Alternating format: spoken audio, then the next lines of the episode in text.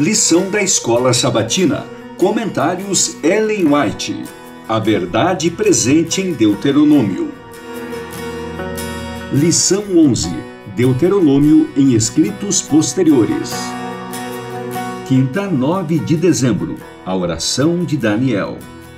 A sabedoria que Deus lhe havia concedido era tanto maior que a dos grandes homens do mundo, quanto a luz do sol que brilha nos céus é mais resplendente do que a mais fraca estrela. No entanto, reflitam nessa oração dos lábios desse homem tão altamente favorecido pelo céu. Com profunda humildade, com lágrimas e coração lacerado, ele intercedeu por si e por seu povo. Estendeu seu coração aberto perante Deus, confessando sua própria indignidade e reconhecendo a grandeza e majestade do Senhor. Que zelo e fervor caracterizam suas súplicas. A mão da fé se eleva para se apoderar das infalíveis promessas do Altíssimo.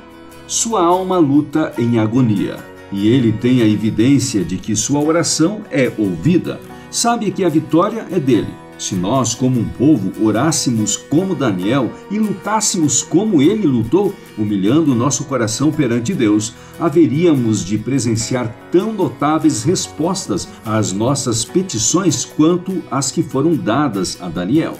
Santificação, páginas 46 e 47. Avancem cuidadosamente, fazendo sempre o que manda o Senhor sigam corajosamente, seguros de que o Senhor estará sempre com aqueles que o amam e o servem. Ele irá atuar em favor do povo que guarda sua aliança. Purificará todos que se submetem a ele, fazendo-os um louvor para o mundo. Nada neste mundo é tão precioso para Deus como sua igreja. Ele atuará com extraordinário poder através dos humildes e fervorosos.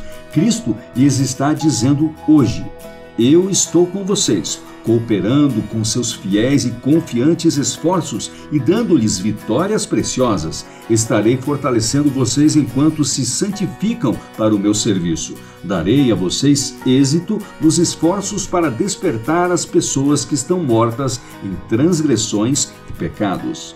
A fé inabalável e o amor altruísta irão superar as dificuldades que podem se colocar no caminho do dever para comprometer uma batalha intensa. Os que foram inspirados por essa fé irão avançar na obra de salvar as pessoas, correndo e não se fatigando, andando e não desfalecendo. Testemunhos para a Igreja, volume 7, páginas 242 e 243. Sejam estas as expressões que, brotando do coração, correspondam à grande bondade e o amor de Deus para conosco, como um povo e a cada um de nós individualmente. Espere Israel no Senhor. Salmo 137. Desde agora e para sempre. Salmo 115, 18.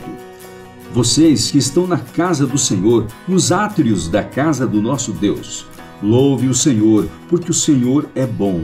Cantem louvores ao seu nome, porque é agradável Pois o Senhor escolheu Jacó para ser dele, Israel para ser o seu tesouro especial. De fato, eu sei que o Senhor é grande e que o nosso Deus está acima de todos os deuses. Salmos 135, versos 2 a 5.